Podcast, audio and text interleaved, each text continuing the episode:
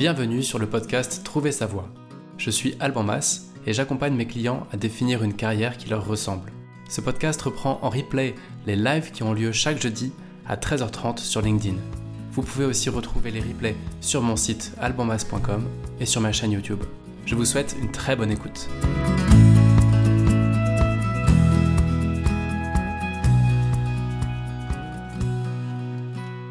Bonjour à toutes, bonjour à tous, bienvenue sur ce 17e live euh, de Trouver sa voix.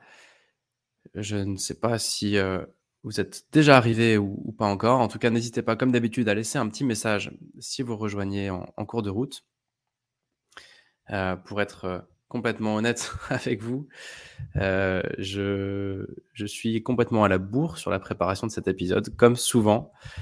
Et, euh, et j'ai passé mes, cinq dernières minutes à chercher cette belle image, euh, cette belle photo d'iceberg que vous voyez juste là, pour illustrer mon propos d'aujourd'hui. Et donc, il est probable, très probable, que cet épisode soit complètement décousu. Et c'est pas plus mal qu'on ait euh, que voilà qu'on split ce thème en deux épisodes. Ça me permettra de mieux préparer le deuxième et de voilà d'apporter un contenu un petit peu plus structuré sur l'épisode 2 sur 2. En tout cas, on a voté, enfin vous avez voté pour euh, cette thématique comment se vendre en entretien. Donc euh, j'ai vu qu'il y avait deux thèmes qui ressortaient pas mal. Celui-ci est euh, est-ce qu'il faut privilégier notre intuition ou notre raison dans nos choix professionnels, dans nos choix de vie, dans les choix importants. Donc je pense que ce sera la prochaine thématique. En tout cas, on verra, mais ce sont les deux thèmes qui ressortaient. Mais aujourd'hui, on est là pour parler de comment se vendre en entretien. je suis tellement à la bourre que j'ai même pas mes petites notes sous les yeux. Rien ne va plus. Hop. Alors. Super. Donc, par où démarrer sur cette thématique? J'ai envie, euh, j'ai envie sur ce thème-là qu'on prenne notre temps euh, parce que, euh, pour plein de raisons, déjà parce que c'est un sujet qui demande une certaine profondeur, un certain, une certaine prise de conscience, une certaine prise de recul, et qu'on a tendance à traiter beaucoup sous forme de bullet points, c'est-à-dire fais ci, fais ça, ne fais pas ci, ne fais pas ça. Je crois que la réalité de cette thématique, ça rejoint un petit peu le thème comment réseauter ou comment établir un réseau ce sont des thématiques qui nécessitent surtout une sorte de, de, de, paradigme, de, de, façon de voir les choses qui va changer en profondeur la façon dont vous allez faire les choses ensuite. Mais j'ai tendance à penser qu'une checklist ne va pas forcément répondre à la question sur cette problématique-là. Et donc, ça, ça va demander du temps avant de planter le décor.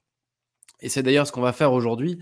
Notre deuxième séance, notre deuxième euh, euh, épisode je, m'en mêle vraiment les pinceaux décidément. Notre deuxième épisode va servir vraiment à apporter les réponses à cette question. Donc euh, voilà, pardon d'avance si vous avez décidé d'écouter cet épisode en vous disant tiens, je vais repartir avec toutes les réponses. Non, ce sera plutôt dans le suivant où je vais venir lister la méthodologie, essayer de mettre à plat une méthodologie un petit peu différente de ce que vous connaissez, je crois. Enfin, en tout cas, euh, de ce qui se fait théoriquement. Euh, ce sera une méthode assez assez détaillé sur comment on peut essayer de bien se vendre en entretien. Autant aujourd'hui, j'ai envie de prendre du temps pour planter le décor, pour poser un regard spécifique sur le sujet, pour essayer de vous convaincre qu'on n'aborde pas forcément la question sous le bon angle quand on postule, quand on va faire un entretien d'embauche, et que donc ça mérite du temps, encore une fois, pour poser ça. Et mon objectif aujourd'hui, c'est d'essayer de vous convaincre de ce que j'ai derrière moi là, euh, c'est-à-dire convaincre que on ne comprend pas et on ne connaît pas on ne sait pas dans quoi on met les pieds dans un entretien, on ne connaît pas notre interlocuteur, on ne connaît pas son besoin et que tout part de là. Mais évidemment, je vais détailler beaucoup plus. Voilà pour, la thématique d'aujourd'hui. Donc encore une fois, ça va rester assez général.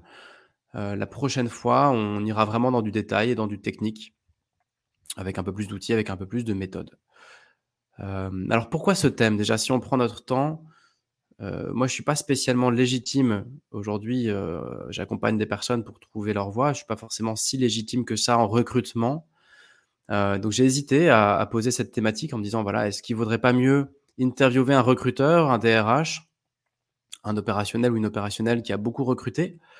Et puis je me suis dit: «Bah, en fait non», parce que justement, c'est pour avoir lu beaucoup de posts, beaucoup de livres, beaucoup d'interviews, regardé beaucoup d'interviews de la part des recruteurs, des chasseurs de tête, des DRH. Au fond, ça se ressemble souvent un petit peu et ce sont souvent des checklists, encore une fois, de, euh, de ce qu'il faut faire et ce qu'il faut pas faire. Et je me suis dit: «Bah, non, après tout, j'ai envie d'avoir une autre approche aujourd'hui». Et en plus de ça, au final, quand j'ai reconsidéré un peu les choses en termes de légitimité, euh, bah, au, au, fond, je me suis retrouvé quand même plusieurs fois, voire assez souvent, à devoir chercher un travail, et si possible un bon boulot, intéressant. Euh, donc comme vous peut-être, qui écoutez. Donc je me sens proche de cette problématique, qui est bah, comment on s'y prend, parce que c'est pas facile de se vendre. Donc ça me touche personnellement. Ensuite, moi-même, j'ai été amené à recruter pas mal de monde euh, à travers mes, différents jobs, notamment euh, quand on dirige une boîte, on est amené à faire des recrutements et à passer de l'autre côté de la barrière. Et donc, euh, et donc voilà, après, avec, je sais pas, une cinquantaine de personnes recrutées, ou peut-être un peu plus, un peu moins, je sais pas.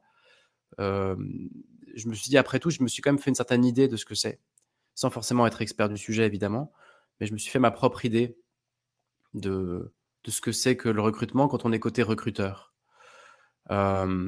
et puis, et il y a autre chose, c'est que je suis pas spécialement vendeur, mais j'ai travaillé trois ans en tant que commercial chez Danone et ça, ça m'a forgé une certaine culture, une certaine méthode, méthodologie de vente qui me semble pertinente et c'est un peu ça dont je voulais vous parler aujourd'hui. c'est de mettre un peu de technique de vente, un peu de méthode de vente dans notre façon de nous vendre en entretien. Et ça, pour le coup, je pense que c'est intéressant comme approche. Donc voilà, ce sont ces trois raisons-là. Le fait de moi-même avoir cherché du boulot, le fait de moi-même avoir pas mal recruté quand même, et d'avoir une expérience commerciale, en tout cas avec de la technique de vente, où je me suis dit, tiens, et si on mélangeait tout ça pour essayer d'en faire quelque chose? Donc évidemment, si vous écoutez ce, cet épisode et que vous êtes euh, recruteur, DRH, euh, RH, peu importe le, si c'est votre expertise, ben, n'hésitez pas à renvoyer des liens vers des, vers des livres ou vers d'autres podcasts ou d'autres sujets intéressants. puis n'hésitez pas aussi à commenter. Puis pourquoi pas à, remettre en question tout ça. Euh, moi, je vais vous partager ce dans quoi je crois, mais encore une fois, c'est limité à ce que je crois et à mon expérience. Euh, voilà un petit peu pour planter le décor. Ensuite, une autre raison qui m'a donné envie de, de parler de ça aujourd'hui, en tout cas de vous proposer ce thème, c'est parce qu'il y a quelque chose qui me fait complètement halluciner quand même. Euh, on cherche en 2022 du travail comme on en cherchait dans les 30 glorieuses. Ça n'a pas évolué, mais pas d'un pouce. À part le fait qu'on envoie un mail au lieu d'envoyer une lettre, euh, rien n'a changé depuis 1980. Malgré toutes les startups qui se lancent là-dedans, malgré toutes les innovations RH et malgré toute l'expertise des recruteurs. Mais côté candidat, on postule encore comme il y a 30 ou 40 ans, donc complètement à l'ancienne, euh, et de façon, je pense, euh, vraiment obsolète. Et, donc, on cherche encore un boulot avec des règles d'un ancien monde, alors que les règles du recrutement ont complètement changé. Mais nous, on n'a pas changé. on continue à faire la même chose que ce que nos parents et nos grands-parents faisaient. Ce qui est, je crois, un peu un peu dommage parce que ça peut expliquer pourquoi on se prend tellement de refus et parfois aussi des, absences de réponse ou pourquoi on peut se sentir vraiment en difficulté dans cette phase de recherche d'emploi. Je crois que notre façon de chercher n'est pas forcément adaptée au monde d'aujourd'hui. Et, donc, et donc, ça m'a donné aussi envie de, de, parler de ça pour essayer d'apporter un regard un peu nouveau et, innovant, si possible, sur ce sujet-là. Et donc, que ce soit, alors, là où on n'a pas évolué, à mon sens, il y a la recherche d'emploi. C'est surtout ça. D'ailleurs, on en reparlera, on fera des épisodes là-dessus. Il y a la négo de salaire. Et puis, il y a les entretiens d'embauche. Et donc aujourd'hui, l'idée, c'est quand même d'essayer de, dépoussiérer un peu l'entretien d'embauche et de se dire si on change un peu de lunettes quand, on parle d'entretien, qu'est-ce que ça peut donner? Encore une autre raison qui m'a donné envie de vous en parler aujourd'hui, et là pour le coup, je vais parler bilan de compétences et accompagnement. Euh, je m'aperçois vraiment qu'on est inégaux sur cette question de savoir se vendre en entretien. Il y a vraiment des personnes qui sont affûtées pour ça. Il y a des gens qui savent se vendre. Il y a des gens qui savent vendre un produit, qui savent, qui savent euh, avoir le storytelling nécessaire pour convaincre et pour se vendre et pour se placer. Et tant mieux pour ces personnes-là. Et puis, il y en a d'autres, j'ai envie de dire la majorité d'entre nous, mais on n'est pas à l'aise. C'est un mélange entre un syndrome d'imposteur, mélangé à la peur de parler d'argent, mélangé à un manque parfois de confiance en nous, euh, mélangé au fait qu'on ne le fait pas souvent, donc on n'a pas beaucoup d'entraînement, etc., etc. Et donc, on est vraiment inégaux, et notamment les femmes. Euh, évidemment, ça, ça fera partie des sujets qu'on va traiter sur ce média, le, fameux syndrome d'imposteur qui touche tellement les, qui touche tellement les femmes, euh, et, donc et que je vois vraiment quoi en accompagnement. On en reparlera. Euh, mais mon point ici, c'est de dire qu'on est inégaux, et donc j'ai eu envie d'essayer d'apporter des éléments de réponse par rapport à ça, de se dire après tout, même si on est inégaux dans un entretien d'embauche, on devrait tous avoir accès aux mêmes, techniques, aux mêmes ressources. Euh, et notamment aussi parce que quand on cherche un travail, quand on fait des entretiens d'embauche, ce sont des périodes de notre vie où on est rarement au top. Euh, il est probable, si vous écoutez cet épisode et donc que vous êtes en réflexion professionnelle ou en train de passer des entretiens, il est probable que ce soit une période pas très confortable de votre vie, parce que vous n'êtes plus vraiment à l'aise dans votre poste actuel, vous n'avez pas encore identifié la suite du programme, vous n'avez pas encore le, le, la, la, lumière au bout du tunnel, j'ai envie de dire, mais voilà, et donc le boulot qui est tellement important aux yeux de la société, qui nous définit tellement aujourd'hui en 2022, bah, on n'est plus, en mesure de on plus en mesure de dire voilà qui je suis, voilà ce que je fais, parce que ce qu'on fait, ça ne nous correspond plus. On n'est pas encore en mesure de dire voilà ce que je vais faire, parce qu'on n'a pas encore été recruté. Et donc, ça, ça fait perdre confiance en soi et ça, travaille notre confiance. Ça vient vraiment euh, nous challenger et, et, baisser parfois notre estime de nous et notre confiance en nous. Donc, mon point ici, c'est de dire que quand on cherche du boulot, c'est un moment où on n'est pas en haut de la vague en général. On est plutôt en bas de la vague. Émotionnellement, on est fragile. Et du coup, je crois que c'est doublement important d'apporter de la méthode et des ressources pour essayer de vivre autrement cette phase de, recherche. et donc, tout ça pour vous dire que euh, la, vraie raison pour laquelle j'ai envie de parler de ça aujourd'hui avec vous, c'est parce que ça s'apprend. Euh, je crois que ça s'apprend. Je vous parlais tout à l'heure d'une expérience de vente chez Danone. Moi, quand j'ai commencé ma, carrière, euh, et que j'ai choisi de commencer par du commercial histoire de, de me familiariser avec l'argent, avec le fait de vendre quelque chose. Euh, c'était vraiment pour apprendre, pas par plaisir. Et euh, certaines personnes m'ont dit, mais tu vas te faire complètement bouffer, tu n'es pas du tout fait pour ça. Et, ils avaient raison, je suis pas du tout fait pour ça. N'empêche que pendant 2-3 ans, j'ai fait ça. Et bon an, mal an, bah, j'ai vendu. Et pas si mal. Et en plus, avec un peu de formation et avec un peu de méthode, bah, c'était encore mieux. Et donc, mon point là-dessus, c'est de dire, c'est quelque chose qui s'apprend. Si aujourd'hui, vous êtes super mal à l'aise à l'idée de vendre quelque chose, et encore pire, de vous vendre en entretien d'embauche, c'est pas du tout une fatalité, et vous pouvez travailler dessus. Évidemment, l'expérience va faire monter la confiance en vous, et puis la préparation et la méthode peuvent vous permettre d'éviter certains écueils, ou en tout cas et c'est là que je veux, veux pas tomber dans le biais de la checklist des trucs que vous devez faire et pas faire. Ça a déjà été beaucoup vu. Mais je vous invite plutôt à rentrer dans une démarche positive, une démarche saine euh, de vente. Euh, je sais que dit comme ça, ça peut paraître bizarre, mais mon point, c'est de passer du Jean-Claude Convenant qui vient pour se vendre euh, avec le pied dans la porte et qui va essayer de convaincre d'un truc dont lui-même il n'est pas forcément convaincu. Ça, c'est la vente guérilla. et si vous êtes en train d'écouter cet épisode, c'est que vous n'êtes pas comme ça, et tant mieux pour le monde. Euh, et je, vous je vous inviter à passer de cette perception-là à une perception beaucoup plus professionnelle de la vente, de qu'est-ce que c'est qu'un besoin qui rencontre une offre et comment vous, vous pouvez être une solution. Vous n'êtes pas là pour vous vendre, vous êtes là au final pour répondre à un problème ou à un besoin. Et j'espère, en tout cas à la fin de cet épisode, vous avoir convaincu que vous pouvez aborder cette question de vous vendre avec sérénité, et avec confiance et avec honneur, entre guillemets, parce que ce sera quelque chose de vertueux et non pas juste un placement produit ou un placement de personne avec toutes les limites que ça peut euh, comporter et tout l'entrisme que ça peut euh, euh, engendrer. Voilà, je ne sais pas si je suis très clair aujourd'hui, parce qu'encore une fois, c'est décousu. N'hésitez pas à recentrer le débat par commentaire si vous le souhaitez. En tout cas, en tout cas, c'est toutes ces raisons-là qui m'ont donné envie de vous dire, mais oui, ça s'apprend, et apprenons-le, et essayons parmi toutes les méthodes qui existent, bah, d'en apporter une nouvelle qui soit un petit peu différente. Il y a déjà beaucoup de choses qui ont été dites, beaucoup de choses qui ont été faites sur les entretiens d'embauche et donc, bah, si le sujet vous intéresse, je vous invite à aller vous balader un peu sur internet. Il y a vraiment beaucoup de personnes qui ont dit des choses très intéressantes. Et encore une fois, au point où je me suis dit: «Est-ce que ça mérite vraiment de faire un épisode là-dessus?» alors il y a le le en gros, il y a vraiment un top 10 des conseils qui apparaissent. C'est, heu, se renseigner sur l'entreprise, c'est de réfléchir à ce que vous allez dire, c'est, heu, de miser sur la forme et sur le fond, mais aussi sur la forme, comment vous vous présentez, comment vous voilà, comment vous soignez votre apparence et cetera. Heu, le fait d'être ponctuel, le fait d'être spontané, ne pas être trop stressé, heu, tout le travail avec vos mains, heu, préparer la question: «Parlez-moi de vous» ou alors préparer la question: «Quels sont vos défauts?»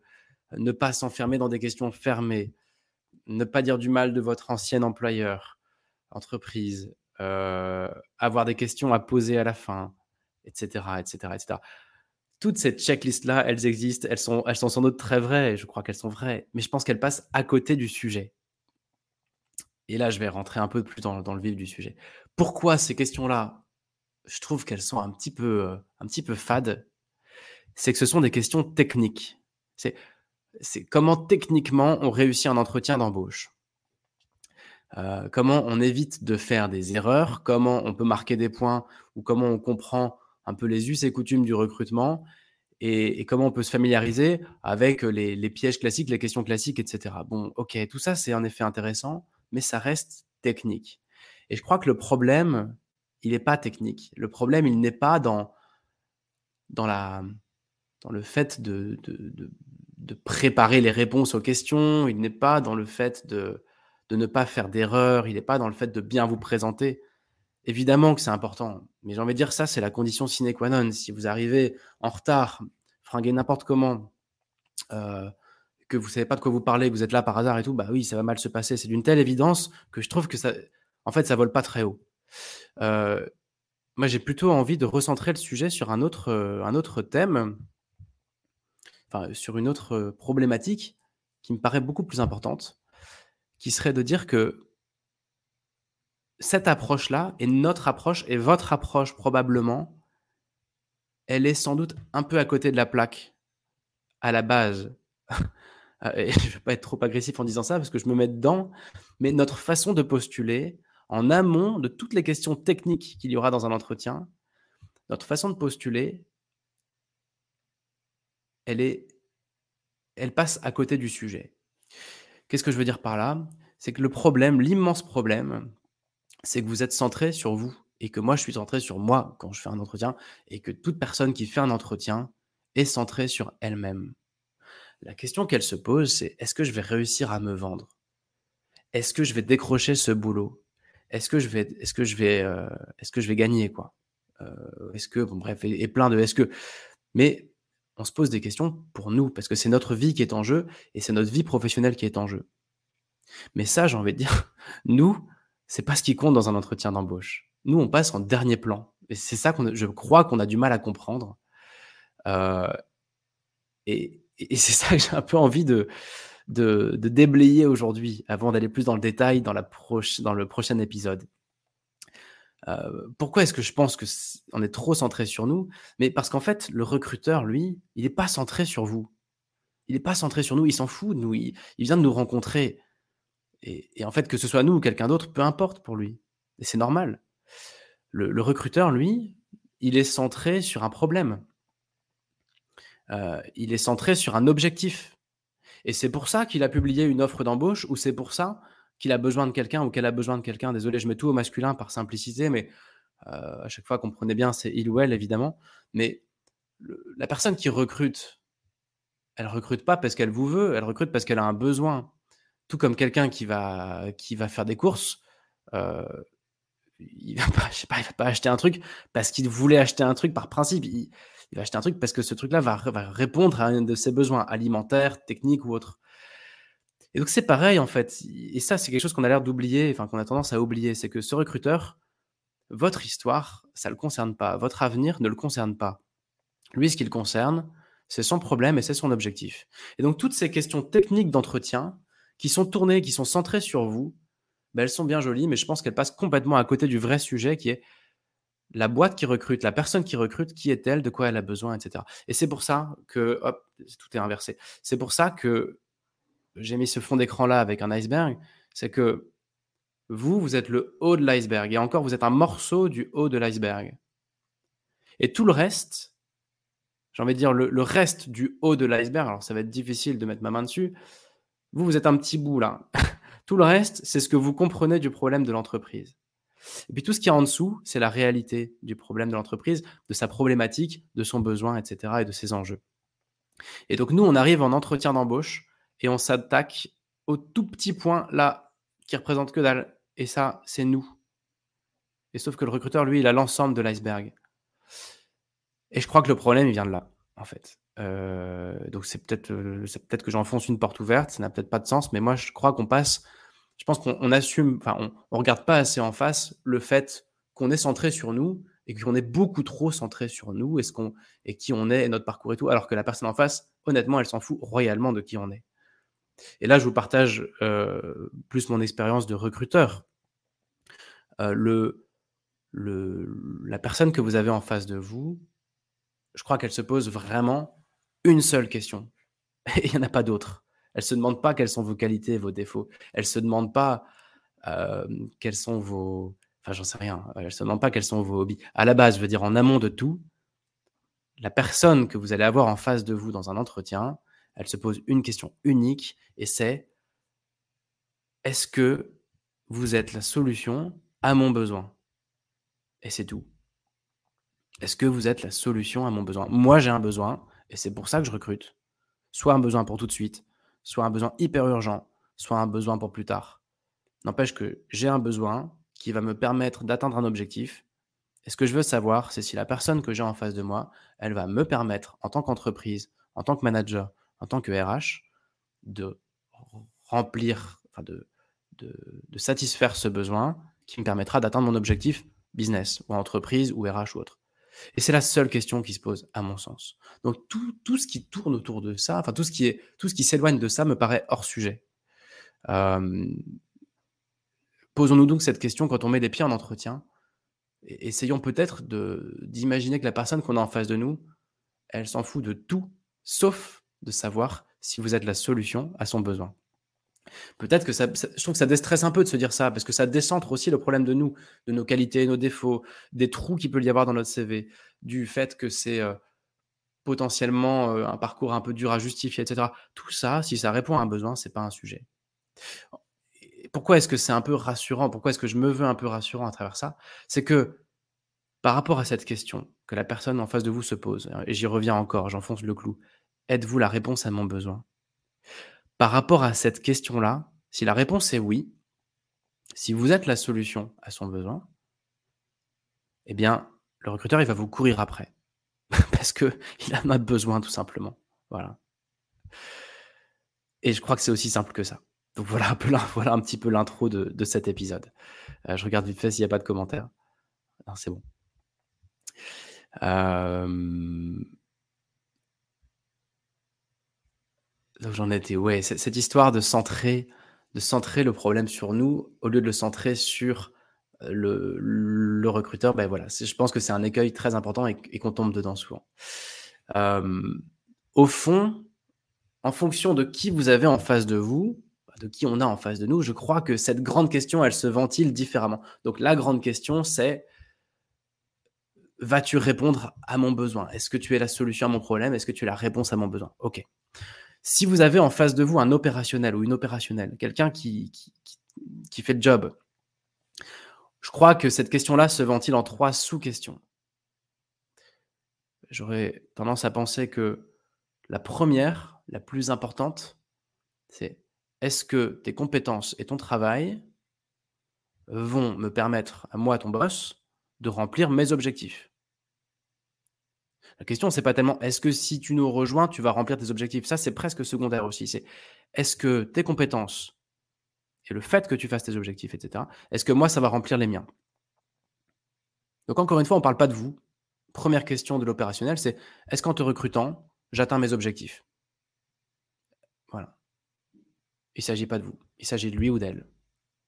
Deuxième question que va se poser ce cette personne-là, en tout cas je pense, ou en tout cas je transpose, heu, un peu mon expérience de la chose, heu, est-ce que vous allez être source de problèmes? Ou est-ce que vous allez être plutôt une source de plaisir, de solutions, et cetera? Est-ce que j'aurai du plaisir à vous croiser dans les couloirs? Est-ce que j'aurai du plaisir à à échanger avec vous sur un sujet? On y pense rarement, mais c'est quelque chose que le recruteur se demande et c'est une des top questions, c'est: «OK, est-ce que tu vas répondre à est-ce que tu vas m'aider à atteindre mes objectifs? OK, mais est-ce qu'à un moment ou un autre, tu vas me poser problème?» parce qu'il y a rien de pire que quelqu'un qui pose problème et c'est tellement dur, heu, des 2 côtés, hein, côté salarié comme côté recruteur, de se défaire d'une situation difficile et toxique au boulot, que c'est quelque chose d'hyper important pour la personne que vous avez en face de vous et donc là, encore une fois, on parle pas tellement de vous. C'est est-ce que si tu nous rejoins enfin, eh, pardon, je tutoie, je vous vois. Est-ce que si vous nous rejoignez dans l'entreprise à terme, il y a il y a vous risquez de poser problème ou est-ce qu'au au contraire, vous risquez de plutôt solutionner des problèmes? Et là, je parle plutôt de problèmes humains et c'est une question hyper importante. Et puis la troisième question qu'un opérationnel va se poser, je pense, en tout cas, c'est mon interprétation, c'est: «Combien est-ce que vous coûtez?» «Et est-ce que je peux me permettre vos services?» de toute façon, j'ai déjà une enveloppe par rapport à mon objectif, il va rapporter tant. Avec ce temps, je peux payer la personne qui va me permettre d'atteindre cet objectif. Mais du coup, combien me coûte cette personne? Est-ce qu'elle coûte plus cher que ce que me rapportera l'objectif? Auquel cas, c'est pas possible. Ou est-ce qu'elle coûte beaucoup moins cher? Auquel cas, ce sera très rentable. Mais en tout cas, à chaque fois que quelqu'un vous recrute, c'est parce qu'il va gagner plus sur votre dos que ce que vous allez coûter. C'est l'évidence même du business et donc enfin sur votre dos, c'est un peu méchamment dit, mais c'est de toute façon, vous allez créer plus de valeur que votre coût. Sinon, il y a pas de recrutement et donc la troisième question que je pense, heu, l'opérationnel se pose, c'est: «OK, combien vous coûtez? Est-ce que je peux m'offrir vos services? Par rapport à mon enjeu et par rapport à mon objectif, est-ce que le jeu en vaut la chandelle? Est-ce que vos prétentions salariales, heu, sont en phase avec l'output de ce recrutement, avec les conséquences, avec le bénéfice de ce recrutement?» Voilà les 3 questions que moi je me posais opérationnellement quand je recrutais quelqu'un et je pense que ce sont 3 questions que tout opérationnel se pose. Je crois qu'il en va un peu autrement quand vous parlez avec un DRH ou avec un une ou un RH. Ce sont pas les mêmes personnes, ils ont pas les mêmes objectifs. Le RH, il a pas d'objectif opérationnel sur vous. Il doit plutôt justifier d'autres choses et donc si vous êtes en face d'une personne qui est plutôt RH et que l'opérationnel est pour après ou pour avant, mais là, si vous êtes en entretien purement RH, je crois que la seule question que se pose, heu, la personne en face de vous, c'est: «Comment je peux minimiser le risque d'un mauvais recrutement?» Le RH, à ce stade de l'aventure, il est pas là pour maximiser votre potentiel ou pour vous donner votre chance. Ça, un opérationnel peut le faire s'il estime que vous répondrez à l'objectif. Il peut prendre des risques. Un RH peut pas prendre de risques. Son job, c'est de faire en sorte qu'il y ait pas le moins de risques possible. C'est déjà tellement le bazar, les ressources humaines dans une entreprise, que son job à elle ou à lui, c'est de pas se faire taper sur les doigts en ayant recruté quelqu'un qui va poser problème. Donc il est pas là pour que vous surperformiez au même enfin voilà, il est pas là pour recruter une pépite, il est là pour minimiser un risque et c'est pas du tout votre objectif à vous. Votre objectif, c'est qu'on vous fasse confiance et de pouvoir libérer un potentiel dans une structure. Mais c'est pas du tout l'objectif, à mon sens, du RH ou de la RH que vous avez en face de vous. La seule chose qui lui importe, c'est est-ce que je suis en train de faire une connerie? Est-ce qu'on fait une bêtise? Et évidemment, un petit peu aussi, en sous-jacent, est-ce que cette personne a du potentiel? Est-ce qu'elle pourra se développer dans la boîte? C'est évident, mais c'est secondaire. En tout cas, à mon sens, n'hésitez pas à réagir, bien sûr. Euh, et, pourquoi est-ce que c'est si important cette question-là, RH, est-ce qu'on est en train de faire une connerie là? Est-ce qu'on est en train de, recruter la bonne personne? Est-ce qu'il y, a un risque? Et c'est parce que ça coûte une fortune, tout simplement, un mauvais recrutement. Euh, pour savoir ce que ça coûte, un mauvais recrutement, je vous invite à aller sur des simulateurs et à taper la question sur Google. Vous verrez que, grosso modo, quelqu'un qui est assez peu qualifié, ça coûte facilement entre 5 et 10 000 euros par an. Euh, pardon, entre 5 et 10 000 euros par recrutement raté. Euh, quelqu'un qui est déjà un peu qualifié avec un peu d'expérience, ça va plutôt avoisiner les 20 000 euros. Et puis pour quelqu'un qui a beaucoup de responsabilités, beaucoup d'expérience, il n'y a pas de limite. Ça peut aller de 10, 15, 20, 25, 100, 200 000 euros. Pour plein de raisons que je n'expliquerai pas ici, on fera peut-être un épisode là-dessus. Mais en tout cas, un recrutement raté, ça coûte une fortune. Pour plein de raisons. Et donc, la personne que vous avez en face de vous, si elle est opérationnelle, elle se dit comment je vais atteindre mon objectif? Si elle est RH, elle va se dire comment je suis sûr de ne pas faire une connerie? Et c'est pour ça que les cabinets de recrutement et que les RH en général ont tendance à bypasser complètement les CV qui ne cochent pas toutes les cases parce qu'ils ne peuvent pas se permettre de, d'un point de vue RH de prendre un risque ou d'un point de vue cabinet de recrutement de présenter un risque à son client. Et c'est pour ça que les opérationnels vont beaucoup plus vous donner votre chance si vous êtes en reconversion, par exemple, ou si vous faites un move transversal, parce que eux, ce qu'ils veulent, c'est atteindre un objectif, et ils vont peut-être déceler que vous êtes en mesure de le faire. Un RH, c'est pas son boulot. En tout cas, encore une fois, à mon sens. Euh, attendez, je me branche. Euh, voilà déjà un petit peu des, éléments de réponse. Donc, vous comprenez bien avec tout ça qu'au fond, là, on n'a pas encore parlé de vous. Et dans une certaine mesure, on va presque pas parler de vous.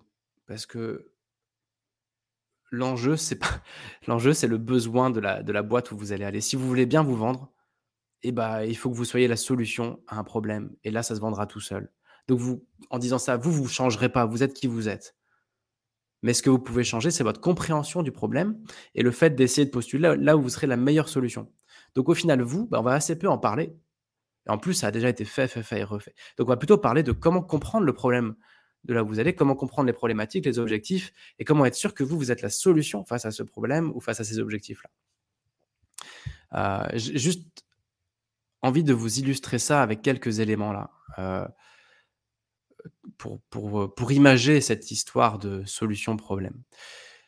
Il y a une grande question qui revient tout le temps depuis des, des décennies en entretien d'embauche, c'est quelles sont tes qualités et quels sont tes défauts? Je sais pas, tes trois qualités, tes trois défauts.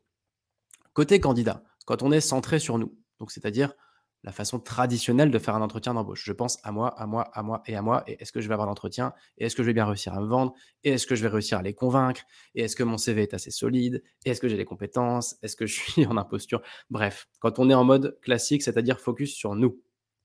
Cette question-là, elle peut être un peu difficile. C'est de se dire, OK, quelles sont mes qualités? C'est-à-dire, par rapport à ce que j'ai compris du poste, qu'est-ce que je peux dire ou qu'est-ce que je dois dire pour que ça fitte? Et par rapport à mes défauts et par rapport à ce que j'ai compris du poste, il faut que je puisse en dire un peu, mais pas trop. Il faut que ça passe, mais il faut pas que ce soit non plus trop effrayant. Il faut pas non plus que ça fasse trop bullshit. Bon, encore une fois, oublions tout ça. Oublions tout ça. Là, vous êtes, si vous raisonnez comme ça, vous êtes centré sur vous. Et encore une fois, vous, dans une certaine mesure, on s'en fout un peu à ce stade.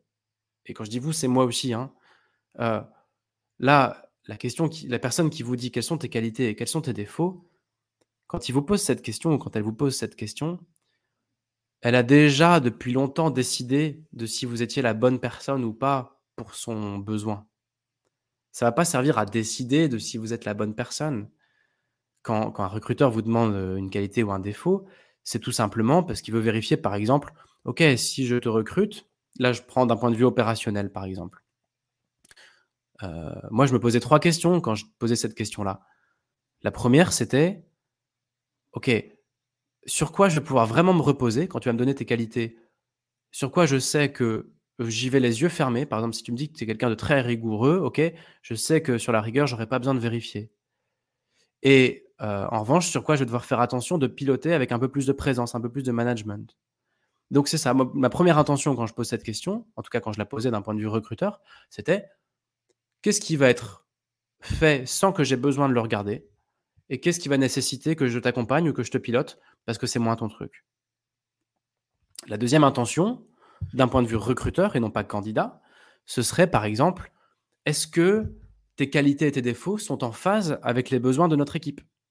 Euh, Je retranspose avec mon histoire personnelle. Nous, dans notre équipe, on avait plutôt des profils assez créatifs. Euh, et moi, je suis quelqu'un qui manque cruellement de rigueur mais j'ai beaucoup d'idées. Et donc, quand je demandais ça, j'avais besoin que les gens puissent me dire, bah, moi, je suis quelqu'un de rigoureux et de carré, de structuré, ou pas. Mais sauf que les gens le prenaient comme un piège. Alors que moi, j'ai besoin de savoir, parce que j'ai besoin de gens qui sont pas créatifs. J'en avais déjà assez des créatifs. J'avais besoin de gens carrés. Et, donc, et ça, les candidats, ils pouvaient pas le deviner. Et puis, je les voyais essayer de mentir ou de raconter n'importe quoi. J'avais juste besoin de savoir s'ils étaient plutôt, plutôt structurés carré, rigoureux, et auquel cas ils n'ont pas beaucoup d'idées, mais c'est pas grave. C'est pas grave, c'est pas ce dont j'ai besoin. Ou est-ce qu'ils ont plein d'idées Et dans ce cas-là, OK, bon, bah, est-ce qu'on a besoin d'encore un créatif de plus dans l'équipe, même si tu as toutes les compétences? Bon, ben voilà, c'était ça la question que je me posais. Euh, et puis la troisième question, c'était sur quoi est-ce que je vais devoir investir plus de temps par rapport à tes défauts et sur quoi je vais potentiellement devoir investir un peu d'argent euh, pour te former ou autre? Donc on en revient aux trois grandes questions du recruteur d'un point de vue opérationnel, et là j'espère que je ne me perds pas trop en route, qui était ton travail va-t-il me permettre de remplir mes objectifs? Ça c'est sur quoi je vais pouvoir me reposer les yeux fermés, tes qualités. Ensuite, est-ce que je prends un risque humain? Est-ce que tu vas être source de problème Ça c'est est-ce que tu vas être complémentaire à notre équipe? Et enfin, euh, combien euh, tu coûtes, est-ce que je peux m'offrir tes services? Et ça, ça va être sur quoi je vais devoir investir du temps, vu que là, le temps au final a un coût en entreprise, et aussi sur quoi je vais devoir investir de l'argent. Et donc c'est pour ça personnellement que je, posais la question des qualités défauts, mais la décision a été prise depuis longtemps de savoir, en tout, c'est même pas qu'elle a été prise depuis longtemps, c'est qu'elle été prise sur d'autres critères, celle de savoir si c'est la bonne personne ou pas. Et donc encore une fois, enfin, je vous prends cet exemple juste pour vous montrer le fossé qui existe entre notre culture à nous de salariés, de chercheurs d'emploi, qui sommes centrés sur nos besoins, notre CV, notre candidature, et le besoin de la personne en face de nous qui s'en fout de notre CV, de notre candidature. Ce qu'elle veut, c'est répondre à un objectif. Et si on y répond, là, elle s'en foutra pas, et là, ça va commencer à l'intéresser. Mais si on est, si on est juste pas la bonne personne pour atteindre son objectif, mais du coup, c'est pas avec une checklist des trucs à faire et à pas faire qu'on va résoudre ce problème fondamental qui est juste que on représente un produit dont la personne n'a pas besoin ou on représente un service dont la personne n'a pas besoin. Si vous allez faire les courses pour acheter des piles et que euh, qu'il n'y a pas de piles, mais qu'il n'y a que des bananes, et même si elles sont en promo, bah vous, ce qu'il vous faut, c'est des piles. Quoi. Donc, euh, c'est pas le fait de baisser votre, vos prétentions salariales, c'est pour ça que je parle de promo, ou c'est pas le fait de, de, mettre, euh, de bien vous vendre qui fait que la personne aura besoin de bananes, quoi, en gros. elle a un besoin, elle a un objectif. La seule question qu'elle se pose, c'est es-tu la réponse à mon besoin? Es-tu la solution pour atteindre mon objectif? Encore une fois, si la réponse est oui, bah normalement l'entretien devrait bien se passer. Et après, ça posera une deuxième question, c'est êtes-vous la meilleure solution pour ça? Et là, il y a de la compétition entre les candidats et tout, mais c'est encore un autre sujet. Donc vous l'avez compris, vraiment mon intention, c'est de vous décentrer, de nous décentrer de nous-mêmes. De dire, paradoxalement, dans un entretien d'embauche, nous, on compte pas, ou presque pas. En tout cas, pas au début. Pas tant qu'on n'a pas compris certaines choses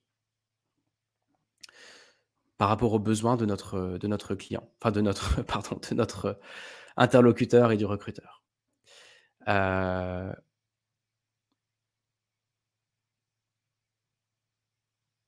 par voie de conséquence, quelques, quelques questions qui méritent vraiment des réponses, quelques questions que que, le recruteur va, se poser sûrement et sur lesquelles on ne peut pas répondre.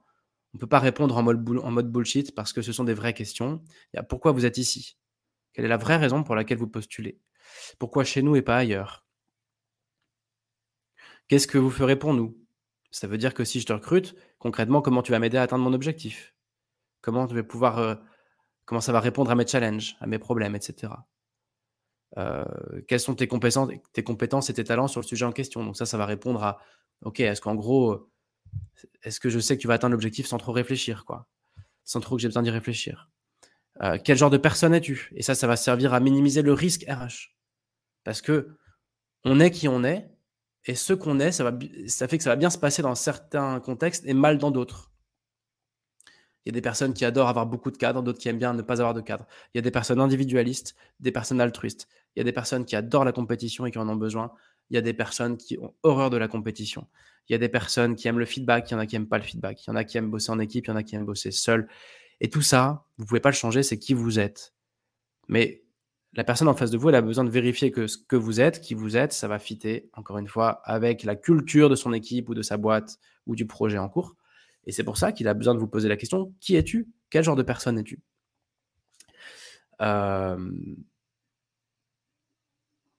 euh, Une autre question qui a du sens, c'est qu'est-ce que vous avez de plus que les 100 candidats que je vais revoir que, les 100 candidats que je vais recevoir? Parce qu'au final, aujourd'hui, euh, comme on postule notamment de façon un peu automatique, les recruteurs se retrouvent avec beaucoup de CV, parfois au final qui sont là par hasard. Et donc, il y a un enjeu à pouvoir dire, bah voilà, moi j'ai compris ton problème et, voilà en quoi moi je vais mieux répondre à ton problème ou voilà comment je vais faire l'extra mile. Mais il ne s'agit pas de se survendre, il s'agit de surrépondre à un besoin, en gros. Euh, mais je vais y revenir. Et puis évidemment, une question qui a du sens, c'est combien vous coûtez et est-ce que je peux m'offrir vos services? Quelles sont vos prétentions salariales? Euh, L'enjeu ici, c'est pas pas un jeu de dupe, c'est pas un jeu euh, de chat et de souris entre oui, alors c'est de la négo et tout. Il y a un peu de ça en fin d'entretien. chacun cherche à gratter un peu. Le recruteur cherche à acheter au moins, au moins cher. Le candidat cherche à se vendre au meilleur prix. Mais la réalité, c'est qu'à la base, il y a un besoin et qu'encore une fois, il y a un coût pour combler ce besoin et que c'est un investissement. Donc voilà des questions que votre interlocuteur va se poser pour de vrais, entre guillemets, et sur lesquelles vous devez avoir des vraies réponses, des vrais éléments de réponse. Bref, encore une fois, quand je vous ai dit tout ça, je ne vous ai pas apporté beaucoup d'éléments sur comment on s'y prend pour bien se vendre en entretien. Mais mon objectif aujourd'hui, c'est vraiment d'essayer de, de vous convaincre et d'ouvrir tous ensemble les yeux sur le fait que nous, on compte pas tant que ça dans le début du processus d'entretien. Ce qui compte, c'est la face cachée de l'iceberg, c'est le besoin d'entreprise, etc. Et donc, si je boucle avec mon intro où je vous parlais de méthode de vente, eh bien, moi, je vous proposerais bien qu'on s'inspire d'une méthode de vente assez classique, celle qu'on utilisait à l'époque euh, chez Nutricia et Danone, mais je pense qu'il y a plein de, plein de boîtes qui s'en servent et qu'il y en a plein d'autres des bien meilleurs, mais qui consistait à, avant de vendre quoi que ce soit, de s'assurer qu'on a compris un truc qu'on appelle le CBC, c'est-à-dire le contexte, le besoin et les contraintes du client. Et nous, le produit, ou nous, on va rentrer dans le game seulement après avoir identifié ce fameux CBC, ce fameux contexte, besoin et contraintes. Et on parlera de ça évidemment au prochain épisode. Mais pour finir sur ce sujet, sur ce fameux contexte, besoin et contraintes, et sur cet iceberg qui est derrière moi là, je, voudrais vous partager un exercice qu'on nous a fait faire en formation, c'était il y a super longtemps, il y a une dizaine d'années, justement en formation de vente, par des experts, des consultants qui étaient venus pour ça. Et franchement, ils étaient bons. Euh, en gros, il, y a un gars qui est arrivé avec un trombone et qui nous dit, alors on va, transposer, c'est comme s'il était, euh, il est arrivé avec un trombone en disant, euh, voilà, ce trombone-là, il est euh, un peu révolutionnaire parce qu'il est on, peut le vendre de toutes les couleurs, il existe de toutes les couleurs, comme beaucoup de trombones, mais encore plus de couleurs que les trombones classiques. Il est plus léger que les autres parce qu'il est en plastique au lieu d'être en métal. Il est fait dans un plastique écologique. Ah, merci Reynald. Bah, écoute, euh, tu pourras regarder la fin en replay. Euh, mais merci pour ton petit message. Euh, j'en reviens à mes trombones.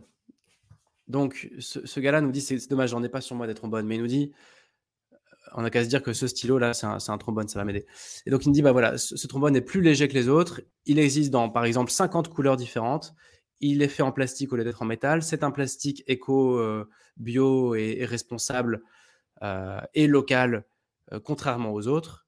Et voilà les caractéristiques de ce produit. En revanche, il est un petit peu plus cher que les trombones classiques. Au lieu de coûter 1 centime d'euro, il coûte 2 centimes d'euros. En gros, on n'a qu'à dire ça. C'était il y a 10 ans, donc je me souviens plus des détails. Vous m'excuserez. et donc, ce formateur, il nous pose la boîte de trombone devant nous et nous dit on va faire un petit jeu vous allez me poser, vous allez essayer de me vendre ce trombone-là, qui a toutes ces caractéristiques.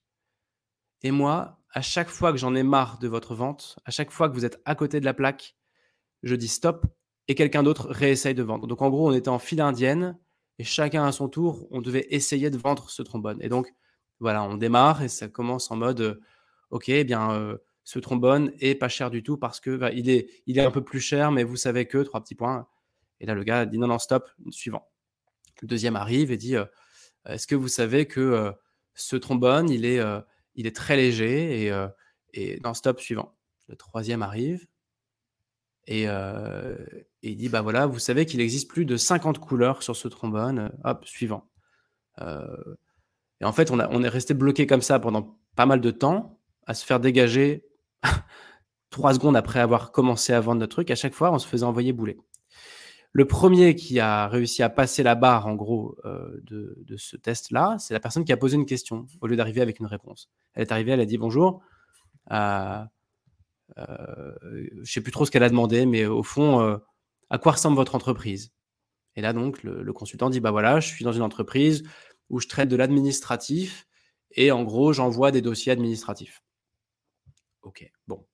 Enfin, j'envoie, j'envoie, je suis une sorte de sous-traitant qui envoie toute la paperasse de mes clients. Donc, j'envoie de la paperasse en grande quantité. OK. Et là, on repart, et les suivants, dont moi, on repart en mode bon, eh bien, je, vu que vous êtes une boîte qui fait ça, vous savez que vos clients vont trouver qu'avec des trombones de couleur, ce sera vachement plus classe sur les dossiers. Non, désolé, suivant. vous savez qu'avec nos trombones, c'est une façon d'impressionner vos clients. Non, suivant. Vous savez que si, vous savez que ça. On était reparti dans un processus de vente et on se faisait redégager. Et encore une fois, la personne qui a réussi à passer la deuxième barre, c'est celle qui a reposé une question du style, mais au fait, vous envoyez combien de dossiers par an? Et là, le gars dit, bah, euh, on envoie un, million de dossiers par an. Euh, voilà. Et là, on repart après, nous tous, dans un processus de vente, etc. Et ça repart en vrille, jusqu'à ce que quelqu'un ait la bonne idée de dire, mais vous les envoyez comment? Et là, la personne dit, euh, le consultant, il nous dit, bah, je les envoie par, courrier à chaque fois, etc. Et etc., etc. Et à chaque fois qu'on arrivait avec des arguments, on se faisait envoyer bouler. Et en plus, comme notre trombone, il est deux fois plus cher que le reste du marché, bah, le gars, c'était pas compliqué de nous envoyer bouler. Il disait, vous êtes deux fois trop cher. J'espère que c'est clair. Ça ne va pas être si facile à suivre euh, à distance, en visio et sans trombone. Mais euh, je voulais le faire en live, mais il n'y a pas assez de, monde sur le live pour qu'on puisse jouer à ça avec les commentaires. Euh, mais en gros, pourquoi je vous raconte cette histoire C'est que ça a duré assez longtemps. Et au fur et à mesure, on s'est rendu compte qu'à chaque fois qu'on posait des questions, l'entretien continuait. À chaque fois qu'on apportait des réponses, ça s'arrêtait. Et on a fini par découvrir que ce client-là, enfin que ce, ce prospect-là, il envoyait un million de dossiers par an. Chaque dossier faisait 500 grammes, que ça lui coûtait une blinde en timbre et que son budget euh, de, de, timbre était s'élevait à plusieurs centaines de milliers d'euros. Enfin, je, vous raconte des bêtises là, mais dans l'esprit, c'était ça. Et que s'il il travaillait avec notre trombone qui est deux fois plus léger que les autres, il allait économiser 50 000 euros par an. Et tout le reste, il s'en foutait en fait. Mais pour savoir ça, pour savoir ça, ben, il fallait s'intéresser à lui. Il fallait pas vendre notre truc, il fallait juste poser des questions et il fallait comprendre son contexte. Je vais pas plus dans le détail pour l'instant son besoin, qui était de faire des économies sur les envois postaux au final, et ses contraintes. Et là, pareil, je ne vais pas plus dans le détail pour l'instant. Et pourquoi est-ce que, est-ce que je vous raconte tout ça? C'est que c'est exactement pareil pour nous. Euh, ah tiens, il y a quelqu'un qui s'incruste sur le chat avec des photos chaudes de sa sœur. Bon, bah, je pense que c'est... Euh, ça doit être l'avenir de YouTube, ça. Euh, ah bah, du coup, ça me fait perdre le fil, c'est malin. Oui, pourquoi est-ce que je vous raconte cette histoire des trombones? C'est que nous, on est exactement comme ces Jean-Claude Convenant là qui sommes en entretien et on veut se placer et on veut convaincre. Mais la personne en face de nous, elle s'en fout de nous complètement. Elle a autre chose à faire. Elle est là parce qu'elle a un problème, elle a des besoins. Et donc, ce qui l'intéresse, c'est qu'on lui pose des questions, ou en tout cas, c'est qu'on en sache assez, qu'on ait assez bien compris son besoin pour lui faire une offre, c'est-à-dire nous, et que cette offre corresponde à son besoin. Tout simplement. Et donc, mon point, c'est juste de dire que cet exemple-là des trombones, on, peut s'en inspirer. On peut s'en inspirer pour ne pas arriver en touriste et pour ne pas être focus sur nous et pour, euh, pour faire une proposition de valeur qui soit complètement en phase avec les besoins de notre client. Et il se trouve que ces besoins, et là je montre, pour ceux qui sont en mode podcast, je montre l'iceberg qui est derrière moi, ces besoins, vous ne les connaissez pas. Vous ne pouvez pas les connaître, même en faisant des recherches sur Internet. Et donc, ce premier épisode, je voulais vous convaincre d'un truc, c'est que votre priorité quand vous voulez vous vendre en entretien, c'est pas de vous vendre. Relax là-dessus, on verra plus tard. Votre priorité, c'est de comprendre. Et quand vous arrivez en entretien, même après des recherches très poussées sur Internet, vous ne comprenez toujours rien, et moi non plus, parce qu'il va falloir aller creuser et aller comprendre. Et ce sera le sujet de notre, euh, de notre deuxième épisode. Et là, on ira plus dans la technique. Voilà pour aujourd'hui merci pour tous les, petits messages encourageants, notamment sur la version podcast.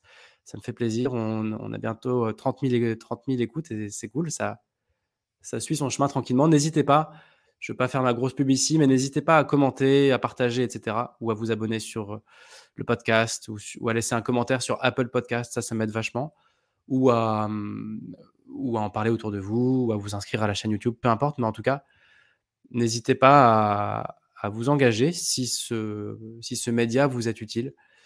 Hem et donc rendez-vous jeudi prochain de façon beaucoup plus structurée avec heu, la partie technique de cette méthode CBC, donc contexte, besoin, contrainte. Voilà. Belle semaine à tout le monde et puis, heu, à jeudi prochain.